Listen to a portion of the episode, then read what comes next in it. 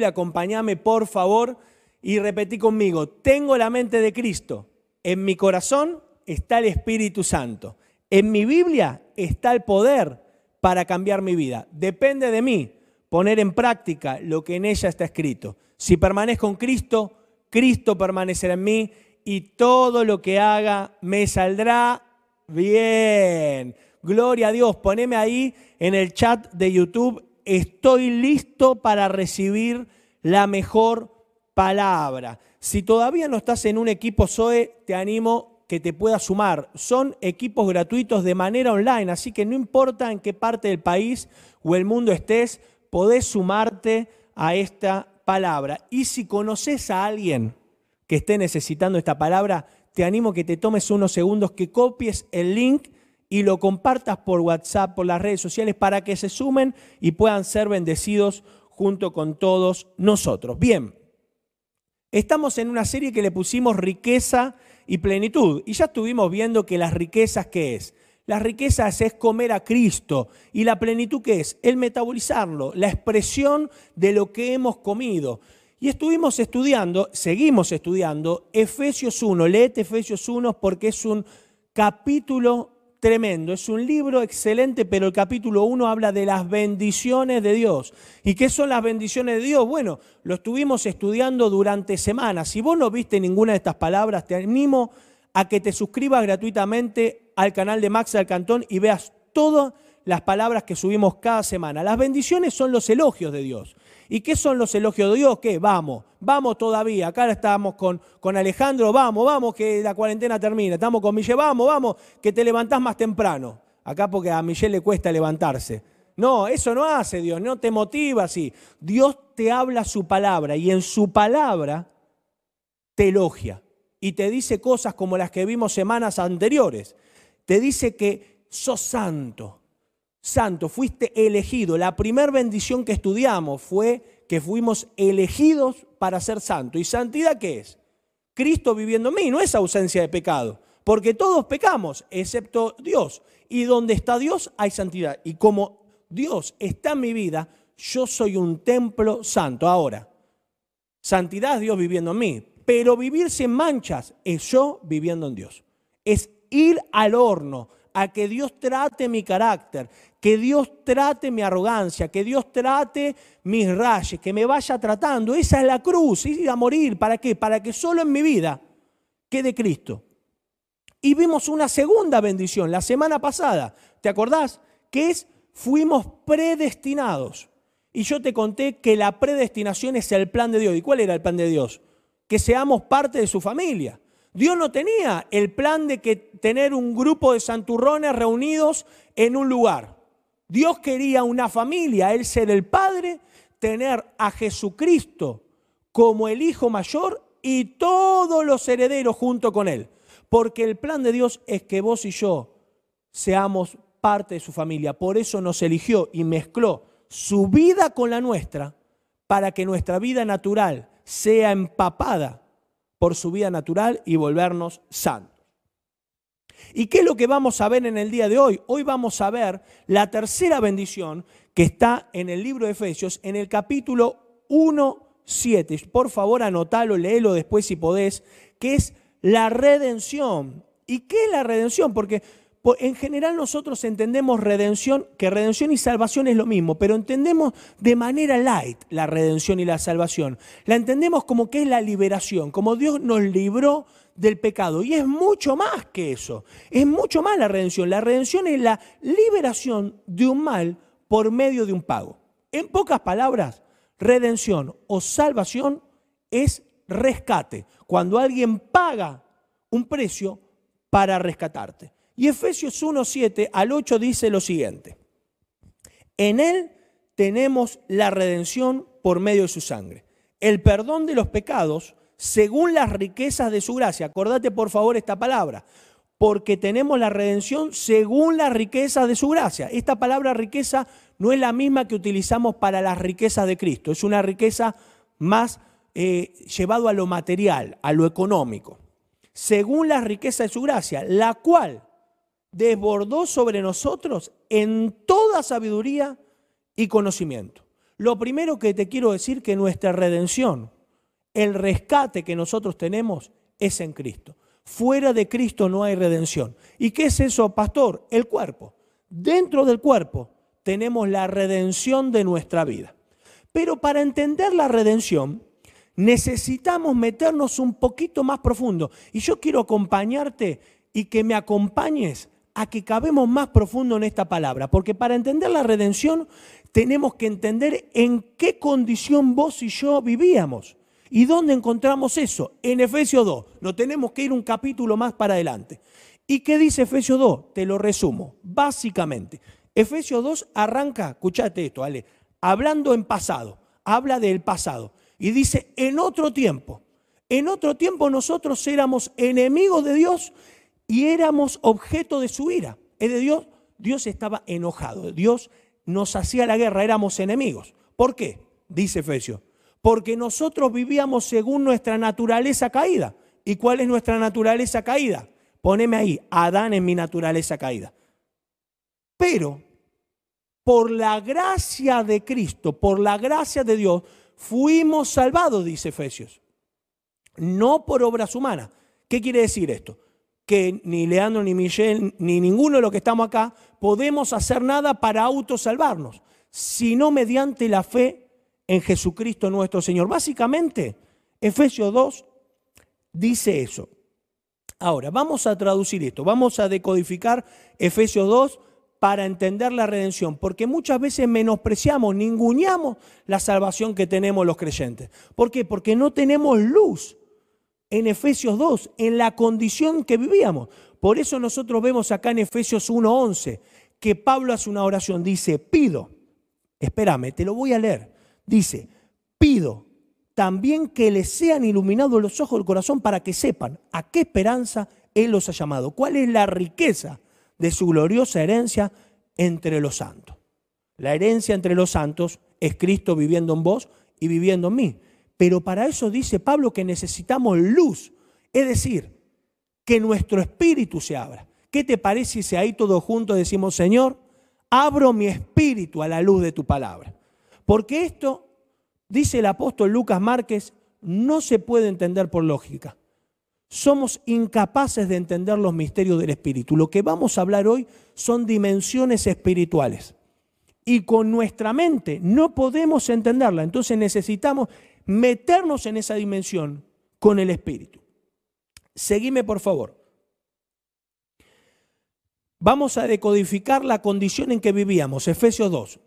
Cuando Dios mira el mundo, mira dos personas nada más. ¿Cómo dos personas, Maxi? Si somos millones y millones de personas. Sí, pero las millones y millones de personas están metidas en dos personas, en Adán o en Cristo. Cuando Dios mira el mundo, no ve congestionamiento en la Panamericana, ve a Adán y a Cristo. ¿Y cómo es esto? Bueno, dice Romanos 5 que por un solo hombre entró la muerte y por un solo hombre entró el pecado.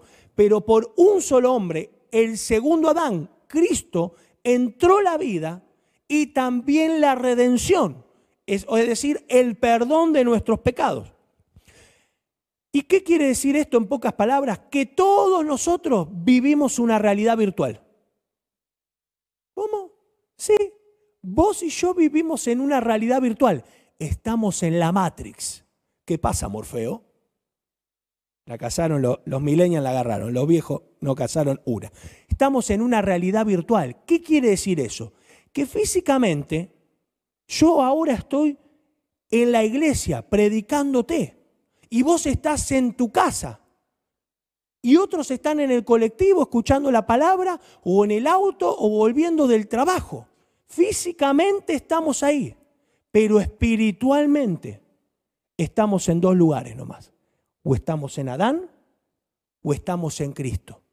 La vida virtual que vivimos es esta vida física. Creemos que estamos en lugares, pero en realidad estamos en dos lugares nada más. O en Adán, nuestra condición caída que nos separa de Dios, o estamos en el cuerpo, en Cristo, que nos acerca a Dios por amor. ¿Qué te parece si ahí le decís gracias Señor porque yo estoy en vos y vos estás en mí. La vida en Adán es una vida sin sentido, dice la escritura. Es una vida sin propósito. ¿Por qué? Porque es una vida en nuestras propias fuerzas, en nuestra propia voluntad, en nuestros propios deseos, en lo que a nosotros se nos da la gana. Pero una vida en Cristo es una vida donde yo muero a mi voluntad para que su voluntad sea expresada. Es donde yo muero a, mis deseos para que sus deseos sean expresados. Es donde ya no vivo yo para que Cristo viva en mí. Ah, pero ¿qué quiere decir eso? ¿Que yo tengo que morir a todo lo que es la vida? No. Los deseos son los deseos de la carne. La voluntad es la voluntad de la carne. Dios no quiere que muera tu originalidad. No quiere que muera tu personalidad. De hecho, yo te estoy predicando con mi personalidad. Dios me está usando como un vaso para derramarme. ¿Y qué usa de este vaso? Mi personalidad, porque el contenido tiene que ser siempre Cristo. Si no, lo que te estoy dando no sirve para nada. Lo que Dios quiere que muera es mi deseo. Y te voy a dar una experiencia. Hoy a la tarde estaba hablando con Nata y digo, esto es imposible dar, Nata. No, no, pero ¿cómo decís eso? No lo voy a poder dar. Claro, ¿por qué? Porque yo lo tenía ordenado. ¿Cómo? En Maxi, en mi lógica. Y te iba a qué derramar? Te iba a derramar Maxi. Pero le dije, Señor, llevo a la cruz esta palabra, porque vos me diste la palabra. Yo la estudié, pero vos ordenala en mi espíritu. Y Señor, y hoy declaro que vamos a recibir de tus riquezas derramadas en gloria. Si poneme ahí, amén, recibo esa palabra. En Adán nada tiene sentido, pero en Cristo hay victoria. Adán nos trajo muerte, pero Cristo nos trajo un nuevo pacto. Dice Mateo 26, 27, porque esta es mi sangre del nuevo pacto, que es derramada por muchos para perdón de los pecados. La sangre de Cristo es la que se derramó como un pago para que vos y yo seamos redimidos. Pero ya me voy a meter en eso. Pero seguime acá porque te quiero seguir hablando de la condición triste y espantosa en la que vivíamos, espiritualmente hablando. Por culpa de Adán, Adán, vamos, vamos, hoy le vamos a pegar a este, por culpa de Adán que desobedeció a Dios, todos nosotros, absolutamente todos, somos encontrados culpables y fallados ante los ojos de Dios. Todos, desde que nacemos, aunque no hayamos pecado y desobedecido a Dios, como estamos en Adán, por su culpa, somos encontrados fallados ante los ojos de Dios. Por eso somos objeto de su ira y enemigos suyos. Ahora, acá hay una pregunta. Cuando Adán pecó no había ley, porque Moisés no había recibido la ley. Entonces, ¿cómo pecó? ¿Cómo es que estaba fallado? Bueno, acá esa es una excelente pregunta, porque que no haya ley quiere decir que no había condenación. ¿Por qué? Porque había pecado, pero no había transgredido ninguna norma. Pero cuando vino Moisés, Dios le dio la ley y ahora el pecado que ya traíamos de Adán, la vida fallada, la vida sin sentido, la vida en nuestra voluntad, nuestros deseos, empezó a tener una condenación. En pocas palabras, en criollo y en argentino, tuvo una multa. Pero esa multa era impagable. Vos y yo no la podíamos pagar, porque esa multa, ¿sabes cuál era? La muerte. Si pagabas la multa, te morías. ¿Y quién quiere pagar una multa que tenga el fin de su vida? Nadie. Es decir, que el pago de la macana que se mandó a Adán era que nosotros perdamos la vida. Y en su gran amor, Dios nos envió a su Hijo, su amado, dice la palabra. Ese es el nuevo pacto. El nuevo pacto es que su amado dio su vida en reemplazo de la tuya y la mía. Dios puso una ley. Esa ley es el antiguo pacto que la multa de la transgresión de esa ley era el pago de tu vida y mi vida. Es decir, si pagaba no vivía más. Como te dije, ¿quién quiere pagar ese tipo de multa? Nadie.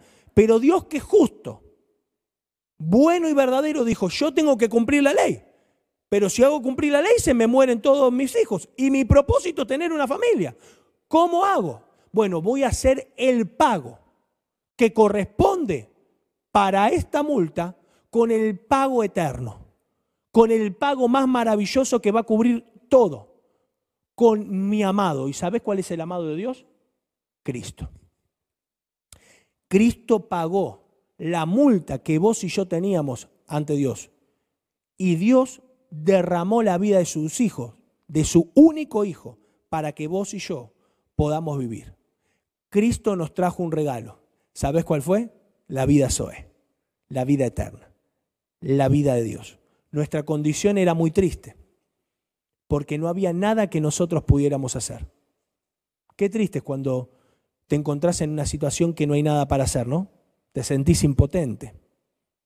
Te sentís que no podés hacer nada, que tu fuerza, que nada podés hacer. Pero en su gran amor, Él nos concedió vida, nos regaló vida de Dios. La vida soy es la vida de Dios. Vos y yo portamos dentro una vida extraordinaria. Es la vida de Dios, que se dio como un regalo. Y te decía, muchas veces como creyentes menospreciamos ese regalo. Sí, soy salvo. Soy salvo por su amor y su gracia. Y eso es verdad. Pero es mucho más profundo lo que Él hizo. Y menospreciamos porque no comprendemos. Por eso necesitamos abrir nuestro espíritu. La redención, dice Efesios, desbordó con entendimiento y sabiduría. Por eso lloré hoy para que vos y yo podamos entender esta riqueza, esta verdad, que es que fuimos redimidos, porque fuimos elegidos, porque había un plan de que seamos parte de su familia. ¿Qué te parece si ahí decís, gracias Señor, recibo esta palabra en mi espíritu? Fuimos rescatados y redimidos conforme a las riquezas de su gracia. Te voy a dar un ejemplo. Imagínate dos millonarios. Me estoy moviendo al final ya. ¿Tan rápido? Sí. Porque a veces las cosas profundas no tienen que ser complicadas. Imagínate dos millonarios que les piden una ofrenda para un lugar, una donación, para un comedor solidario. Imagínate eso. Uno de esos millonarios hace uso de sus riquezas toma una gran cantidad de sus riquezas, haciendo uso de ella, y da una donación. Pero esa donación en comparación de todo lo que tiene es escaso. Pero el otro millonario tomó, no hizo uso de sus riquezas, tomó conforme a sus riquezas. Tomó una cantidad que representaba lo grande y millonario que era. ¿Y sabés qué fue eso? Dios tomó conforme a la riqueza que él tenía en su gracia. Y la riqueza que él tenía en su gracia era Cristo. Y dijo, esto es lo más valioso que tengo.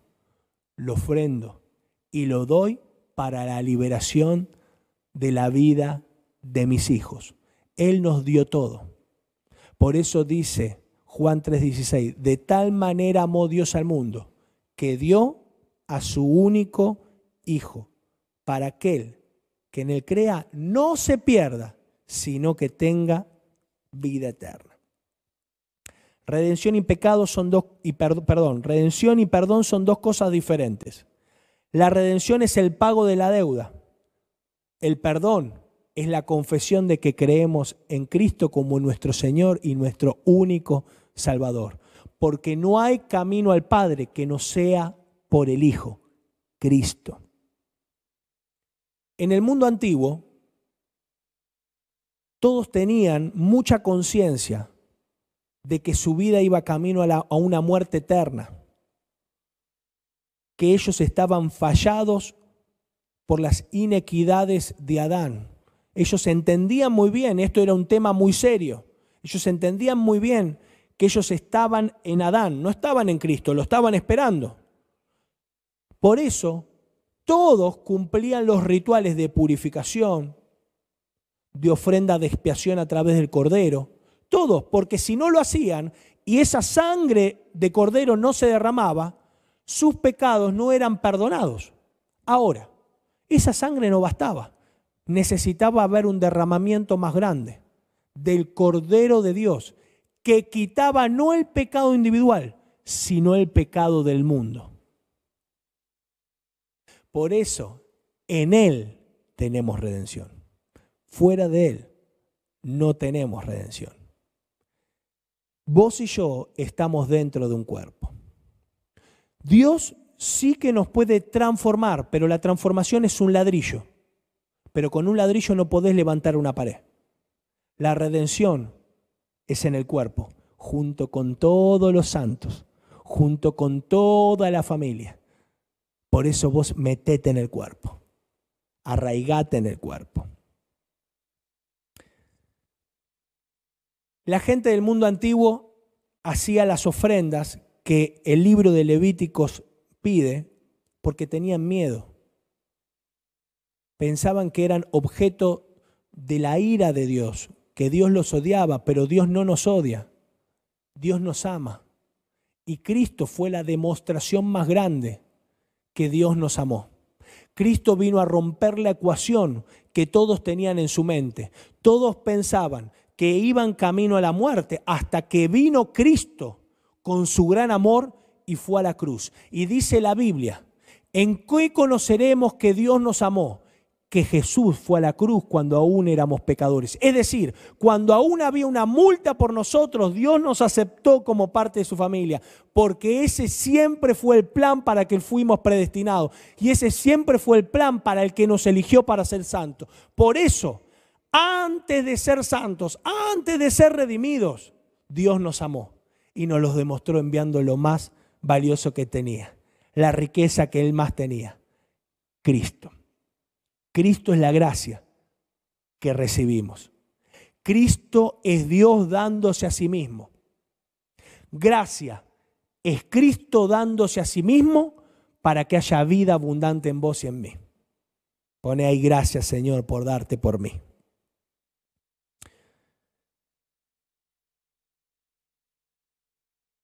En la antigüedad,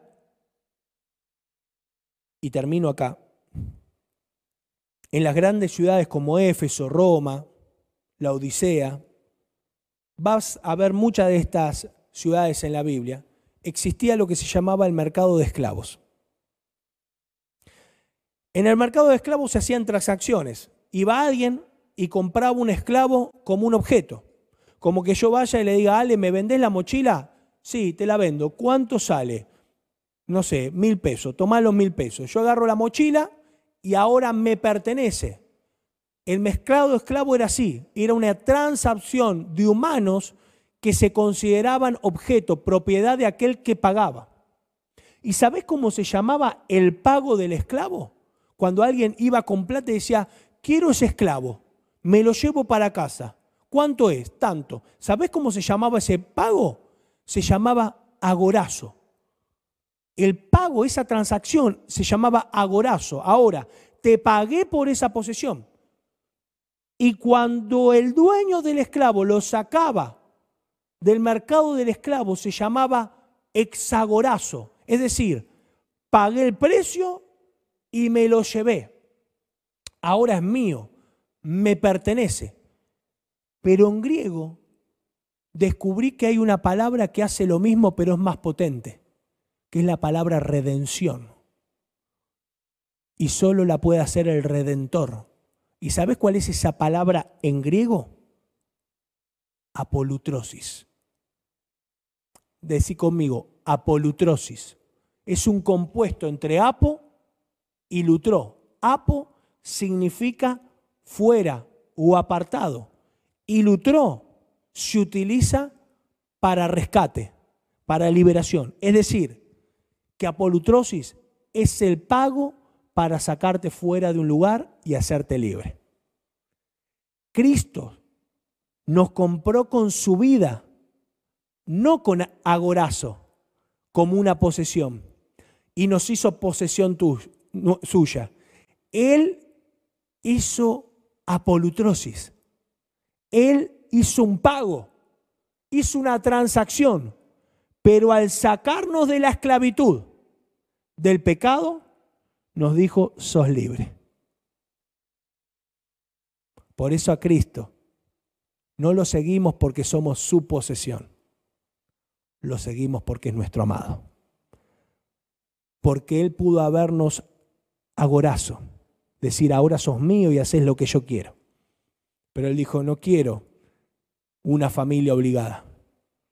Quiero una familia que me ame. Como yo los amé, que di hasta mi propia vida para eso. Así que lutró, apolutrosis. Hago este pago, pero te dejo libre. ¿Y ahora qué hago, Señor? ¿Te pertenezco? No, sos libre. ¿Y cómo se llama eso? Gracia. ¿Y pero qué hice para amanecerme esta libertad? Nada, porque no podés hacer nada. Pero algo tengo que hacer, no podés hacer nada. Como para ser santo no podés hacer nada porque es Cristo viviendo en vos. Lo único que podemos hacer es vivir sin manchas, vivir acercándonos a Él, con amor, para que nos trate y nos limpie. Y algo interesante que descubrí, con esto termino. Efesios 2 dice, en otro tiempo, tiempo pasado. Ahora, si vos lees Efesios 1.7, dice, en Él tenemos tiempo presente. Y esto me encantó, porque hay cosas que te tienen prisionero. Hay hábitos que pueden ser que te estén aprisionando, manchas. Hay una enfermedad, una deuda que te tiene prisionero y ya no sabes qué hacer para librarte de esas cadenas. No tenés que hacer nada, solamente decirle, Señor, yo te pertenezco por voluntad y por amor, porque sé que en vos tengo redención, conforme a las riquezas de tu gracia. Fuimos predestinados para ser parte de su familia. Por eso fuimos escogidos para vivir en santidad y ser tratados en las regiones celestiales en el amor de Dios. Pero nos caímos nos caímos en Adán. Pero yo no hice nada. Pero por él caímos de su gracia. Pero como su gracia es tan grande, como su amor es tan gigante, Él nos redimió. Nos dijo, vos sos parte de mi familia. Yo soy tu padre y vos sos mi hijo. Pablo le escribe a los Gálatas y les dice, Gálatas, no sean tontos empezaron redimidos por la gracia, con el Espíritu. Ahora quieren hacer las cosas por la fuerza. Porque los Gálatas escucharon a un grupo que llamaban judaizantes, que les hablaba que Cristo los salvó, pero tenían que seguir con las costumbres abrámicas, de circuncidarse, de no comer comida eh, de cerdo, todos los rituales. Y Pablo les dice algo que a mí me impactó. Les dice, si se circuncidan, se caen de la gracia. ¿Qué? ¿Te podés caer de la gracia? Sí. ¿Cómo es eso? En Adán te caes de la gracia. Y Adán son tus fuerzas. Adán es tu voluntad. Adán son tus deseos. Porque le dijo Pablo, si circuncidan, porque así la ley lo dice, tienen que cumplir toda la ley. ¿eh? Y la ley fue puesta porque Adán pecó. Así que tienen que cumplir toda. Y no la van a poder cumplir. Así que se van a caer de la gracia. ¿Y qué nos enseña el libro de Gálatas? Que en Cristo tenemos gracia eterna. Que fue por su amor. Que fue por su gracia. Y esa gracia es inagotable. Pero Maxi, si me equivoco y mañana voy al horno, como te dije la semana pasada, voy a los pies a sacarme las manchas, hay redención. La redención siempre es en presente porque en Él tenemos misericordia. Y sus misericordias son nuevas cada mañana. Señor, yo te doy gracias, porque hoy todos pudimos experimentar la redención por tu amor. Señor, agradecemos con un corazón agradecido, como un solo pueblo, como un solo cuerpo, que nos diste lo más valioso que tenías, que conforme a las riquezas de tu gracia te diste a vos mismo nos diste a Cristo, a tu amado, a nuestro amado, para que hoy podamos disfrutarte. Señor, te pedimos perdón si en alguna vez hemos menospreciado la salvación que nos diste. y nos comprometemos de acá en adelante a vivir conforme al regalo de vida que nos trajiste. Tu vida eterna, tu vida Zoe, que portamos en donde vamos. Señor, nosotros ya no estamos en Adán, estamos en vos. Y declaramos a nivel mundial que ya no vivimos nosotros, sino que vos vivís en cada uno de nosotros, formando un cuerpo eterno y glorioso. En tu nombre, Jesús. Amén y amén.